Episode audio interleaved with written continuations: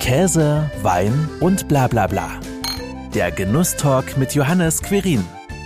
Für uns heißt das vielleicht bei der Wahl der Rebsorte, wenn man jetzt einen neuen Weinberg pflanzt, heißt es schon, dass wir schauen müssen, kommt diese Rebsorte mit den Temperaturen klar.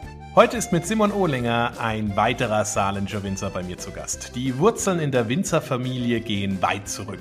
In den 1918er Jahren entstand daraus schließlich das heutige Weingut, das bereits seit 2001 zertifiziert biologisch anbaut. Simon erzählt uns heute ein wenig mehr über ihre Philosophie im Weinberg und was das Besondere an den Weinen aus Perl und Zehendorf ist. Hi Simon, schön, dass du dir die Zeit nimmst. Hallo, grüß dich. Du bist offiziell die zweite Generation im Weingut Ollinger Gelz. Wann war denn für dich so klar, dass du dann da auch einsteigst? Denn wenn man deinen Lebenslauf anschaut, muss es ja schon von Anbeginn klar gewesen sein, dass du tatsächlich ins Familienweingut einsteigst? Ja, so ganz äh, klar war es nicht von Anfang an. Ähm, genauestens gesagt bin ich die dritte Generation tatsächlich. Mein Opa hat damals ähm, den Umstieg von einem landwirtschaftlichen äh, Gemischtbetrieb auf den reinen Weinbau vollzogen. Das heißt, es waren hier früher alle äh, Betriebe waren eigentlich Gemischtbetriebe, Landwirtschaft, Ackerbau, Weinbau. Und mein Großvater hat dann in den 60er Jahren, ähm, also nach dem Krieg, als es so langsam alles sich ge äh, ge gesettelt hatte, sage ich mal, hat er sich dazu entschlossen, ähm, sich auf die, äh, auf die weinbaulichen Sachen zu konzentrieren. Und dann ging das quasi in der Familie weiter. Mein Vater hat es übernommen ähm, und ist als Schwiegersohn quasi hier ins Haus gekommen. Daher kommt der Doppelname Ollinger Gelz, also mein Opa Klaus Gelz, mein Vater äh, Willi Ollinger. Und ich äh, durfte das dann jetzt vor zwei Jahren übernehmen und habe, naja, als Jugendlicher schon hin und wieder überlegt, ob das dann wirklich äh, für mich das Richtige ist, weil selbstständig äh, sein bedeutet natürlich nicht nur äh, Freiheiten äh, zu haben und so ein bisschen sein eigener Chef zu sein, sondern bedeutet natürlich auch, dass man viel arbeitet und zu ungewöhnlichen Zeiten arbeitet und gerade bei uns in der Landwirtschaft während der Erntezeit natürlich äh, das komplette Chaos angesagt ist. Von daher ähm, habe ich das schon abgewogen und habe mich auch längere Zeit, ein paar Jahre während der Schulzeit nicht so sehr dafür interessiert. Aber mittlerweile ist es schon so, dass ich das absolut nicht bereue und dass es mein absoluter Traumjob ist. Ja, du hast ja dann direkt auch mit dem Weinbaustudium in äh, Neustadt begonnen. Genau, ja. Nach, sehr wahrscheinlich nach dem Abitur, nehme ich einfach mal so an. Genau, ich habe das Abitur gemacht, habe dann in Neustadt das duale Studium gemacht, wo man ähm, zum einen natürlich die, ähm, die ganzen theoretischen Hintergründe bekommt, also sowohl äh, in Biologie, was jetzt die Rebe anbelangt, als auch in der Lebensmittelchemie, also die Gärung und alles, was wie man Trauben zu Wein macht, äh, aber auch betriebswirtschaftliche Grundlagen und dergleichen, so dass man eigentlich sehr gut vorbereitet ist für die Betriebsinhaberschaft von einem kleinen Weingut. Ähm, aber durch das duale Studium halt auch eine klassische Berufsausbildung, so dass ich eigentlich bestens vorbereitet bin, nicht nur die theoretischen von der theoretischen Seite als auch von der praktischen, also die Handgriffe eben auch schon alle gelernt habe, was mir halt sehr wichtig war. Ja, und danach ging es dann noch nach Frankreich, Südafrika, ein paar Praktikas äh, absolviert. Ähm, warum Frankreich, warum Südafrika? Hast, hatte das einen speziellen Grund oder einfach, weil da meistens die Sonne scheint? naja, in, in, Frankreich war es nicht immer so. Äh, es war in Beaujolais, das ist äh, ein bisschen südlich vom, vom Burgund, gar nicht so weit weg von hier. Ähm, da habe ich gearbeitet, das, der Kontakt kam äh, über ein paar Ecken zustande, äh, einfach ähm, weil dort ein Winzer in einem recht kleinen Weingut ähm, für den Herbst noch Hilfe gebraucht hat. Und ich durfte dort ein sehr kleines Weingut unterstützen, aber gleichzeitig dann sofort recht viel Verantwortung übernehmen, äh, im Keller auch, was ganz schön war. Und Südafrika war ähm, so meine Idee oder unsere, unser, unser Vorhaben, weil man da natürlich im Februar, März erntet. Und somit konnte ich während meiner Studienzeit in den vier Jahren fünfmal äh, eine Ernte mitmachen in der südlichen Hemisphäre halt im Frühjahr und ähm, Südafrika hat mich da schon sehr gereizt, weil es auch, ach, wenn man sich überlegt, nicht so weit weg ist, äh, wenn man jetzt nach Chile fliegt, äh, ist es doch dann ein bisschen schwierig alles. Und in Südafrika ist, es hat sehr viel Spaß gemacht. Es war aber auch ein sehr großer Betrieb. Also in, in Frankreich ein sehr kleiner, in Südafrika verhältnismäßig schon ein großer Betrieb. Die haben an einem Tag die Menge an Trauben verarbeitet, die wir so in einem ganzen Jahrgang haben. Großer Unterschied. Aber das macht ja nichts aus. Ne? Also 2014 bist du dann, dann auch tatsächlich in den Familienbetrieb eingestiegen. Wie arbeitet es sich denn mit der Familie zusammen? Ich wusste ja vorher, was mich, was mich erwartet. Ich äh, kenne ja meine Eltern und ähm, so schon ein paar Tage. Von daher war das natürlich auch Teil der längeren Überlegung, ob man das wirklich, ob ich das wirklich möchte. Dadurch, dass ich auch während meiner Schul- und Studienzeit äh, immer ähm, hin und wieder und dann immer mehr dann während des Studiums äh, mitgeholfen habe an den Wochenenden und so, ähm, kann man sich da schon, konnte man sich da schon gut aneinander gewöhnen und dadurch, dass die Aufgaben dann, dass wir die Aufgaben relativ schnell ein bisschen aufgeteilt haben, arbeiten wir da sehr, sehr gut zusammen. Schwierig wird's nur, und das wird nicht, das geht nicht nur mir so, sondern das ist in allen Betrieben, auch in Handwerksbetrieben oder so. Wenn zwei Generationen zusammenarbeiten, ist es nie äh, ratsam, wenn dann wirklich beide auf einer Baustelle rum, äh, rumhüpfen. Also es ist ganz, ganz gut, einfach die Verantwortung aufzuteilen und dann hat jeder so äh, ein bisschen sein Schwerpunktgebiet und wenn es um Entscheidungen geht, setzt man sich zusammen, entscheidet gemeinsam und dann wird durchgeführt. Das hat sich sehr, sehr gut äh, sehr, sehr gut gemacht in uns, bei uns in der, in der letzten Zeit. Wo ist dein Schwerpunkt? Mehr im Weinberg oder mehr im Keller? Also ich bin äh, seit 2015, also 2014 im Betrieb und seit 2015 hauptverantwortlich im Weinkeller für alles, was ab der Ernte passiert. Also die Verarbeitung der Trauben, mm, das, äh, das Weiterverarbeiten bis hin zum Wein. Dann gehört noch Filtration, Abfüllung, die Planung dazu und die, ja, die Fertigstellung der Weine und nachher auch im Nachhinein das, was im fertigen Wein natürlich passieren muss. Das soll natürlich auch verkauft werden. Sprich Kundenkontakt, Marketing, Abläufe, alles, was Auftragsabwicklung ist und auch äh, Gestaltung von Werbematerialien, alles, was so im Hintergrund läuft, das habe ich auch sehr schnell selbst übernommen. Mittlerweile bin ich selber der Betriebsinhaber, das heißt, die Schwerpunkte äh, verschieben sich natürlich nach und nach, weil meine Eltern so langsam natürlich in ihren, in ihren Ruhestand gehen sollen dürfen und sich äh, ihr Lebenswerk dann vertrauensvoll in meine Hände geben. Das ist natürlich sehr schön. Ähm, sie arbeiten momentan noch sehr, sehr fleißig mit, aber das ist natürlich ein Entwicklungsschritt, der jetzt immer weitergeht, dass wir sagen, ich übernehme quasi jetzt die Hauptverantwortung und äh, schaue dann, wie die einzelnen Arbeiten und Verantwortungsbereiche dann weiter weiter nochmal aufgeteilt werden. Der Übergang der Betriebsübernahme, dass du jetzt Inhaber bist seit 2020, lief auch ganz äh, geräuschlos, lief einfach so, wie man sich das wünscht? Oder gab es da auch nochmal so ein paar kleine Dinge vielleicht zu klären, bevor man dann tatsächlich dann sagt, ja, okay, ich mache das, aber nur so und so? Nein, also dass ich das, dass ich das machen werde, das haben wir ja eigentlich schon schon sehr lange. Also seit meinem Beginn des Studiums war das klar, dass ich den Betrieb auch übernehmen werde und nicht jetzt Weinbau studiere und irgendwo anders arbeite. Und wie man das dann ausgestaltet, das, das sind quasi Detailfragen, die es dann nur noch zu klären ähm, gilt. Und das haben wir eigentlich sehr, sehr gut hinbekommen. Also man hört ganz viele, man hört schon viele Geschichten, dass in Betrieben, jetzt in landwirtschaftlichen Betrieben oder auch im, im Weinbau, dass da die Generationen dann wenn es darum geht,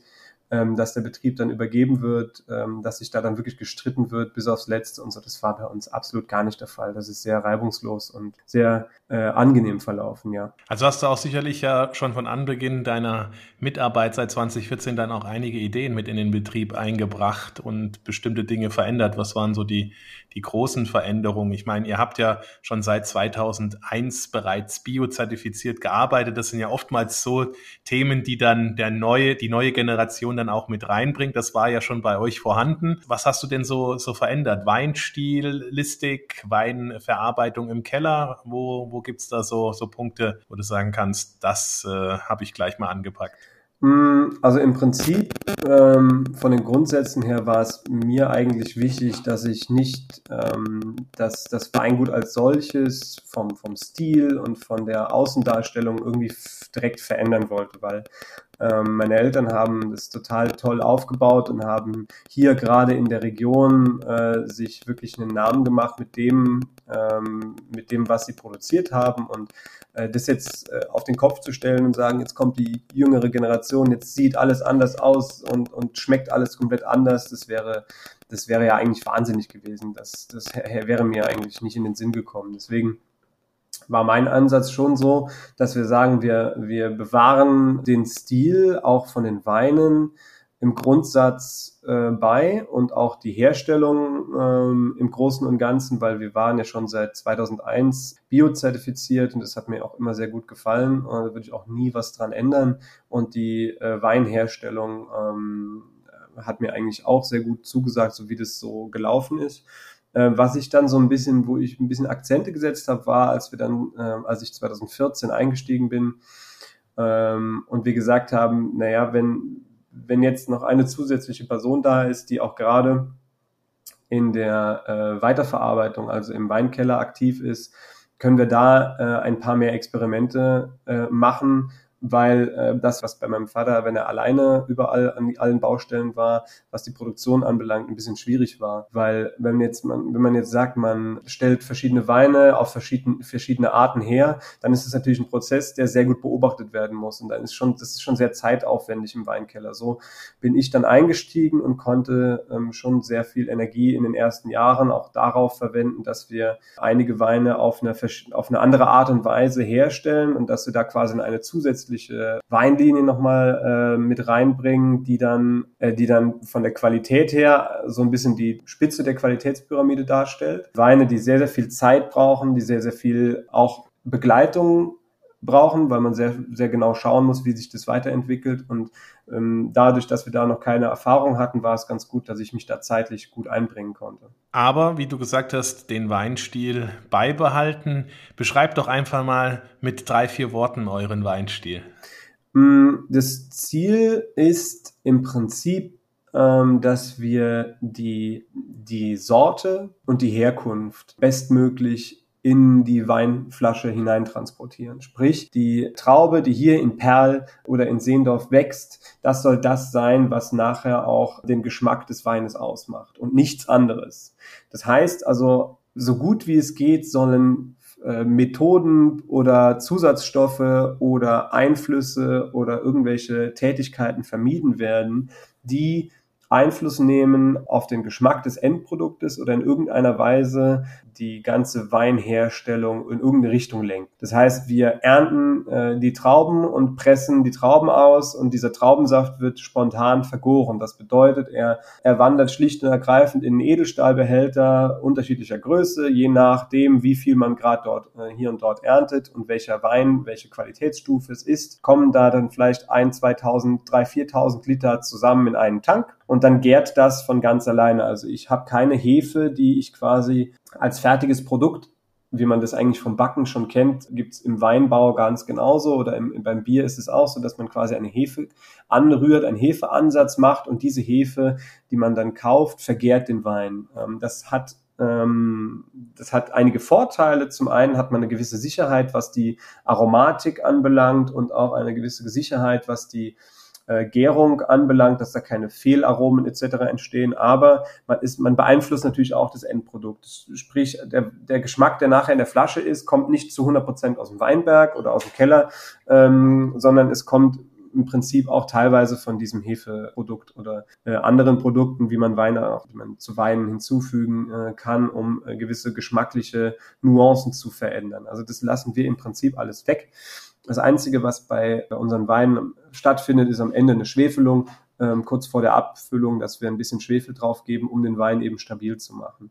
Das hat auch gar nichts damit zu tun, ob es jetzt Bio-Weine sind oder konventionelle Weine sind. Also Schwefeln äh, findet eigentlich bei fast allen Weinen statt, damit wir einfach vom Geschmacklichen her keine äh, negative Veränderung mehr auch in der Flasche haben, also dass es stabil bleibt und dass der Wein, wenn er jetzt zum Beispiel ein süßer Wein ist, in der Flasche nicht nochmal anfängt äh, mit einer Gärung, was natürlich nicht gewünscht ist, dass der Wein in der fertigen Flasche nochmal gärt hm, oder dass der Wein oxidiert, das heißt also, dass der Wein mit, mit, mit der Luft, wenn man ihn jetzt im, im Glas ausschenkt, oxidieren würde. Das würde den gleichen Effekt haben, wie wenn man einen Apfel aufschneidet und an der Luft lässt, dass er einfach, dass der Wein auch braun wird, dass er vom Geruch sich ganz verändert und, und nicht mehr so schmeckt, wie wir ihn eigentlich äh, gedacht haben, wie wir ihn abgefüllt haben. Also das ist ein wichtiger Zusatzstoff, der schon auch nochmal reinkommt in den fertigen Wein. Aber diejenigen, die schon mal schwefelfreie Weine probiert haben, wissen auch, dass das von dem geschmacklichen her eine ganz andere Welt ist. Und der Großteil der Leute die unsere Weine trinken, ich denke, dass die auch oft diesen Geschmack, wie wir ihn haben, also diesen frischeren, fruchtigeren Stil, die den eigentlich mögen. Von daher behalten wir den so mit bei. Also quasi Natur pur, was direkt aus den Weinbergen in Perl und Seendorf kommt. Was ist denn jetzt das Besondere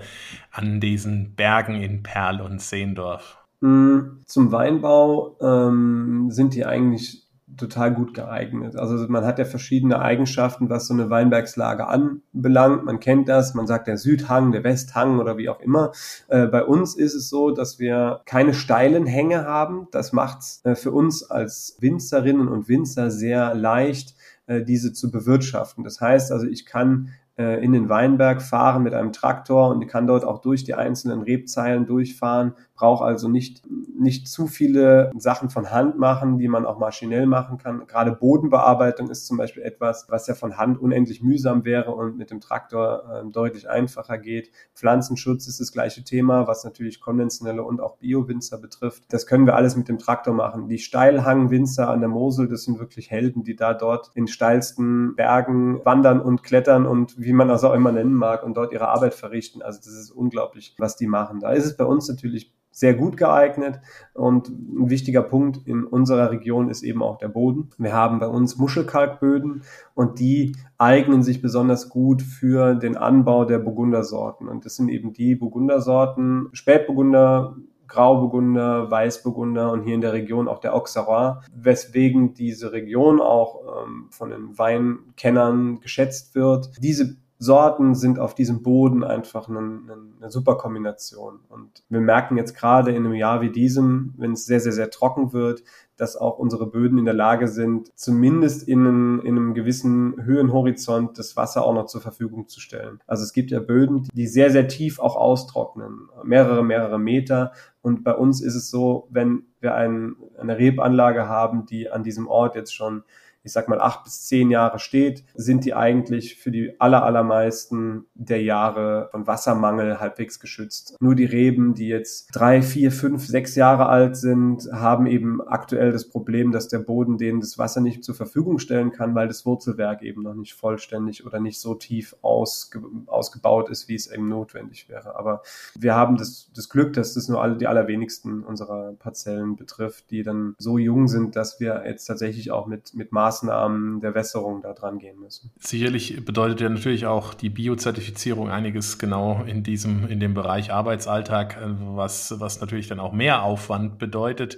Und man ist natürlich in gewissen Maßen auch vielleicht auch noch so ein bisschen stärker von der Natur abhängig, oder? Man ist als Winzer im Prinzip schon immer von der Natur abhängig. Ähm, das sind ja alle Landwirte als solches, die unter freiem Himmel da ihre kostbare Ernte jeden Tag stehen und hängen haben. Im Weinbau ist manches vielleicht ein bisschen einfacher, anderes vielleicht ein bisschen risikoreicher. Die Vegetation ist recht lange, also wir haben ja eigentlich ständig recht kostbares Gut an unseren Rebstöcken dran. Das ist quasi im, im Frühjahr fängt es an, wenn wir äh, Anfang Mai kleine Triebe haben, die äh, ungefähr so lang sind wie ein kleiner Finger. Wenn da dort ein Maifrost zum Beispiel kommt, dann haben wir das Problem, das betrifft Bio-Winzer, konventionelle Winzer, alle miteinander, dass wenn ein solcher Frost kommt, das reichen minus zwei Grad, minus drei Grad, dann haben wir große, große Schäden und ähm, sehr große Ernteausfälle auch schon ganz, ganz früh im Jahr. Dann kommt im Prinzip in, über den Sommer hinweg, wenn dann die Früchte gebildet werden und auch davor ähm, schon äh, das Risiko, dass wir Pilzkrankheiten haben. Das Risiko haben auch alle Winzer, weil wir alle mit den gleichen Rebsorten arbeiten, mehr oder weniger. Wir haben alle die Rieslinge, wir haben die Burgunder-Rebsorten und so weiter. Das heißt, die sind immer anfällig für diese Pilzkrankheiten, also hauptsächlich echten und falschen Mehltau. Das heißt, die Winzer müssen alle zusammen Pflanzenschutz machen, den ganzen Sommer die Reben spritzen, damit eben da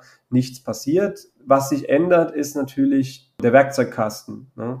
Ich habe, ähm, wenn ich jetzt kein Biozertifikat habe, bin ich nicht auf die eingeschränkte Pflanzenschutzmittelliste vom Bio-Weinbau äh, angewiesen, sondern kann natürlich auch viel mehr Mittel wählen, auch andere Mittel wählen, die deutlich besser, länger, stärker wirken. Wir verzichten auf diese Mittel im Bio-Weinbau und verwenden halt relativ harmlose Mittel, die nicht eine solch gute und lang anhaltende Wirkung haben, die aber auch ähm, gleichzeitig nicht in die Pflanze eindringen und somit auch nicht als Rückstände in der Pflanze bleiben, um, weil sie eben nur Kontaktmittel sind. Das heißt also, wir, wir verwenden nur Mittel, die auf der Oberfläche der Pflanze wirken. Deshalb ist das für uns ein höheres Risiko was den Sommer anbelangt. Und der Sommer, ähm, der kann ganz schön lang werden. Im vergangenen Jahr hatten wir einen, sehr feuchten Sommer, es hat sehr viel geregnet und wenn man sich Pilze so überlegt, die haben natürlich, ähm, wenn es feucht warmes Klima ist, äh,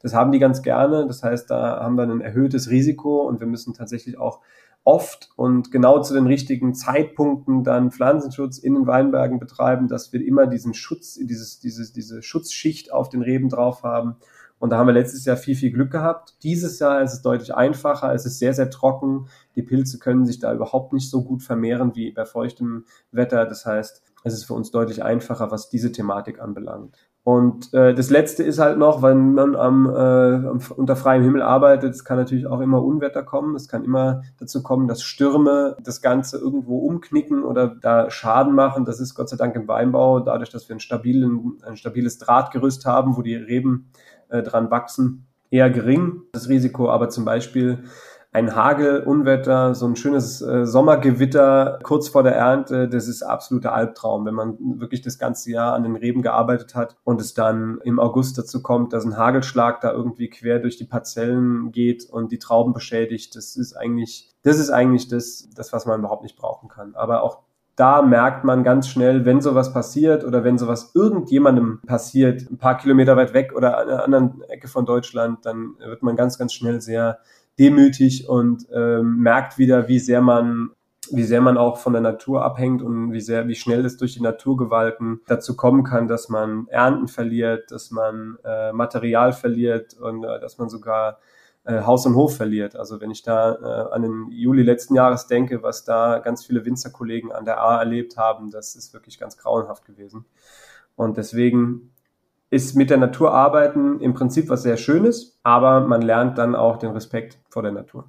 Und im Moment sieht's ganz gut aus, denke ich, bisher noch mit, äh, mit Hitze. Du hast ja auch gerade gesagt, Wasserversorgung steht bei euch durch die guten Rebanlagen in Perl und Seendorf. Wie geht's jetzt, wie geht's jetzt auf die, auf die Lese zu? Wann wird da begonnen? Hast du da schon ungefähr einen Plan, wann es soweit sein kann? Ja, also wir äh, sind da auch im Austausch unter den Winzern also wir haben heute, heute ist jetzt der 22. August, bedeutet, wir äh, stehen schon kurz vor der Ernte. So langsam ähm, fängt man dann an, äh, die Räumlichkeiten und die Maschinen so ein bisschen vorzubereiten und mal zu schauen, ob alles noch da ist, ob alles noch geht. Die letzten zwei, drei Wochen vorher äh, es ist tatsächlich so, dass wir ein sehr frühes Jahr haben. Das entscheidet sich allerdings nicht jetzt im Herbst, sondern das entscheidet sich schon bei der Blüte. Dass wir, ähm, wenn wir Anfang Juni schon, Anfang Juni schon die Blüte haben, ist es eigentlich ganz klar, dass man dann Anfang September so langsam äh, die Erntesachen rauspacken muss, weil 100 Tage nach der Blüte ist die Rebe in der Regel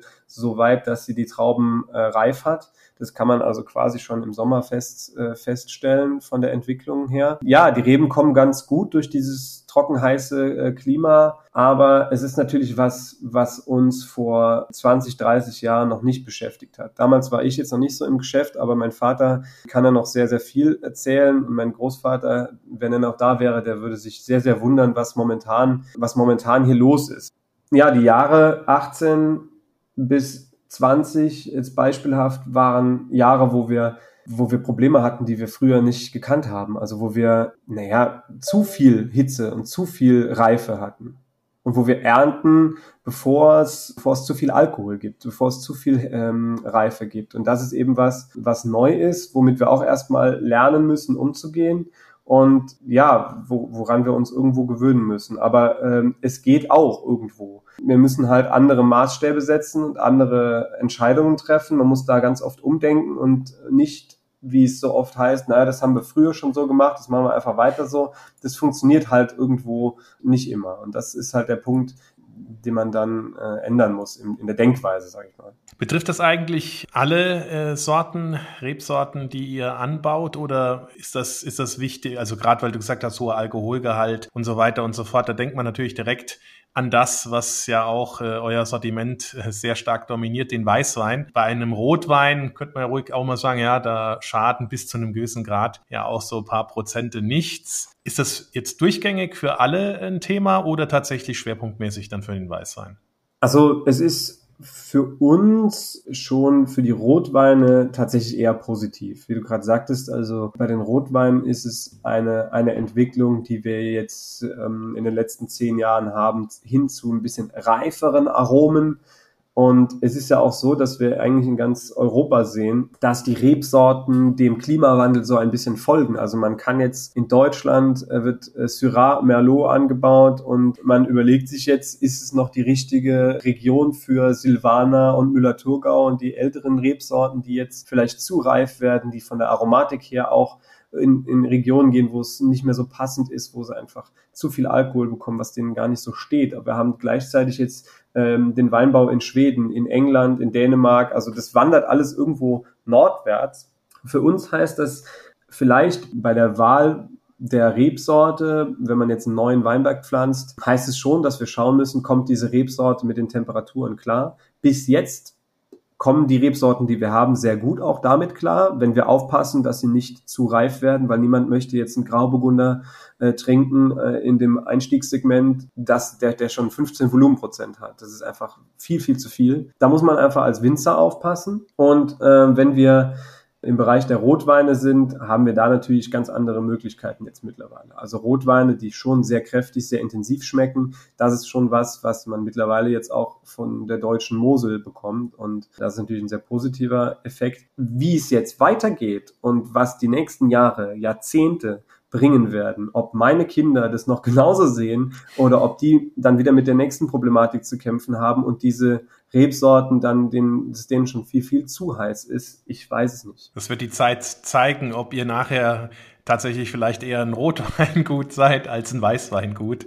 Aber das steht in den Sternen. Mit welchen eurer Weine, die ihr in eurem Sortiment habt, kann man denn euer Weingut am besten kennenlernen, wenn man das Weingut äh, Orlinger Gelz noch nicht kennt? Unser, man muss schon sagen, äh, unsere Spezialität ist so ein bisschen die Rebsorte Auxerrois. Äh, eine Rebsorte, die äh, nicht schon immer hier in der Region äh, verwurzelt ist, aber ähm, schon relativ lange. Das heißt also, nach dem Krieg, also so in den, in den 50er Jahren wurde dann angefangen, hier in der Region wieder Reben zu pflanzen. Und mein Großvater hat damals Auxerrois gepflanzt und hat diese Pflanzen aus Frankreich bekommen. Damals hat man halt in Deutschland keine Reben bekommen. Und so kam diese Sorte aus Frankreich dann zu uns nach Deutschland, hier in diese Grenzregion. Und es ist ganz spannend, weil man Auxerrois in Deutschland weit gar nicht so häufig findet. Und es ist so ein bisschen die regionale Spezialität. Und wir haben schon immer viel Wert drauf gelegt. Und es ist auch unsere Hauptrebsorte.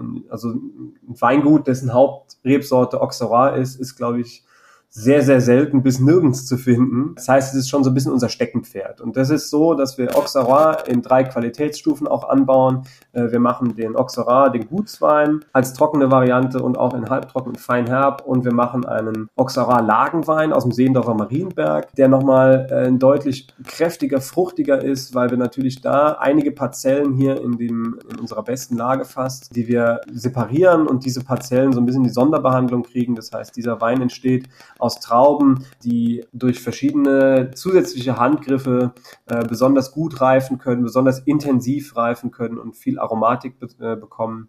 Und deswegen ist der Wein deutlich kräftiger, hat vielleicht ein bisschen mehr Alkohol, aber ist natürlich für, für andere Anlässe gedacht, ne, als Speisenbegleiter zum Beispiel. Und wir haben noch die Edition Klaus Gelz und das ist genau das, da schließt sich vielleicht auch der Kreis. Das ist genau das, wovon ich eben gesprochen habe, was wir seit 2015 begonnen haben. Die höchste Qualitätsstufe bei uns, die besten trockenen Weine, die äh, meinem Großvater gewidmet sind. Die Flasche trägt auch sein Bild und seine Unterschrift, weil es eben Auxerrois ist, der von einer Parzelle kommt, die er gepflanzt hat. Damals 1952 ist es unsere älteste Parzelle, also die ältesten Rebstöcke.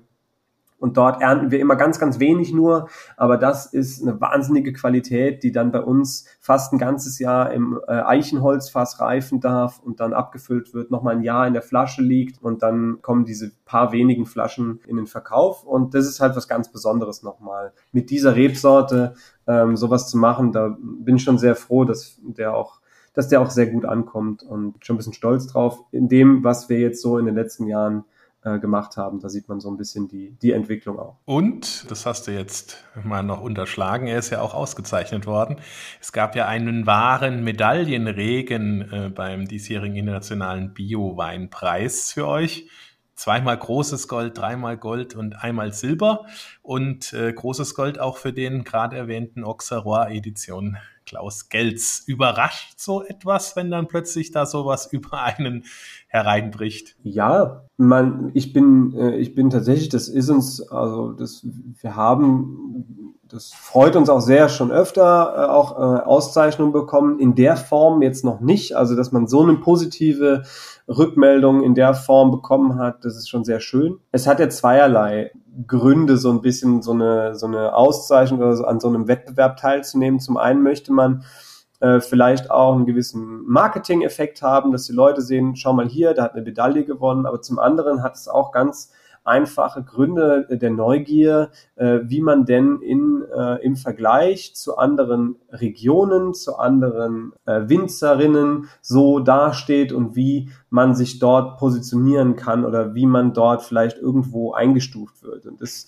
fand ich äh, total toll, dass äh, nicht nur Weißweine, sondern sogar auch ein Rotwein von uns, ein Spätburgunder und auch ein Sekt international, also mit, äh, mit Produkten aus Spanien, aus Frankreich und aus Italien und äh, sonst woher, also wirklich auch gut mithalten kann, beziehungsweise teilweise da unter die, unter die besten Weine gewählt wurde. Und da waren wir schon, da waren wir schon sehr froh, ja. Und wer will, kann natürlich das genau das Paket auch bei euch in eurem Online-Shop bestellen und kann dann einfach auch mal einen Querschnitt durch euer prämiertes Sortiment trinken und verkosten. Auf welchen Wein bist du denn ganz besonders stolz? Ist das vielleicht der Auxerrois Edition Klaus Gelz oder gibt es da noch einen anderen? Doch, also im Prinzip schon. Also diese Weine, äh, man muss sagen, das ist was, was uns, was uns diese Idee und das Durchführen und wie soll das Etikett aussehen, die Geschichte dahinter. Es ist ja auch ein Stück weit Familiengeschichte, die man damit auch nach außen trägt und wie man das macht und die ganze Entstehung hat uns ja sehr beschäftigt. Ist natürlich auch irgendwo ein emotionales Thema. Derjenige, der das hier alles, dem wir das alles zu verdanken haben, ist dort auf dem Etikett drauf. Wie, das war anfangs gar nicht klar auch, äh, wie wird sowas angenommen? Schmeckt den Weintrinker und Weintrinkerinnen, schmeckt denen das, können die sich das vorstellen, auch nochmal zu kaufen. Ist natürlich auch was, worüber wir sehr viel Arbeit reinstecken, sehr viel Herzblut reinfließt, was natürlich auch dann teurer ist als die anderen Weine von uns, gab es in der Form davor ja auch noch nicht. Das heißt, wird es angenommen und die Sache war so, wir haben am Anfang gesagt, ich sagte halt auch, ich möchte das machen. Wir wollen mal einen Teil, also wir wollen mal die Ernte von diesen die kleine Ernte von diesen Parzellen einfach mal wegnehmen auf die Seite und ähm, alle Qualitätsstellschrauben mal drehen, die wir drehen können. Und wenn es nachher niemand trinken will, dann trinken wir es halt alles alleine. So. Das war so der, der Grundgedanke anfangs. Und ähm, siehe da, es hat, äh, es ist sehr gut angekommen und deswegen produzieren wir ja auch weiterhin diese Weine, die einfach die besten trockenen Weine des Jahrgangs, des jeweiligen Jahrgangs sind und dadurch, dass eben, dass man so viel Arbeit reinsteckt und dass äh, so was Tolles hinten dabei rauskommt, hängt man natürlich an solchen Weinen besonders, na klar. Selbstverständlich. Und so soll es ja auch sein. Wie du eben auch so schön gesagt hast, da schließt sich dann auch irgendwie wieder der Kreis in der ganzen Familientradition, in der Winzerfamilie. Vielen Dank, äh, lieber Simon, für den spannenden und auch authentischen Einblick in euer Bio-Weingut im Saarland. Sehr gerne. Das war Käse, Wein und bla bla bla. Der Genusstalk mit Johannes Quirin. Dir hat dieses Gespräch gefallen? Dann abonniere den Podcast, um keine neue Folge zu verpassen. Bis zum nächsten Mal.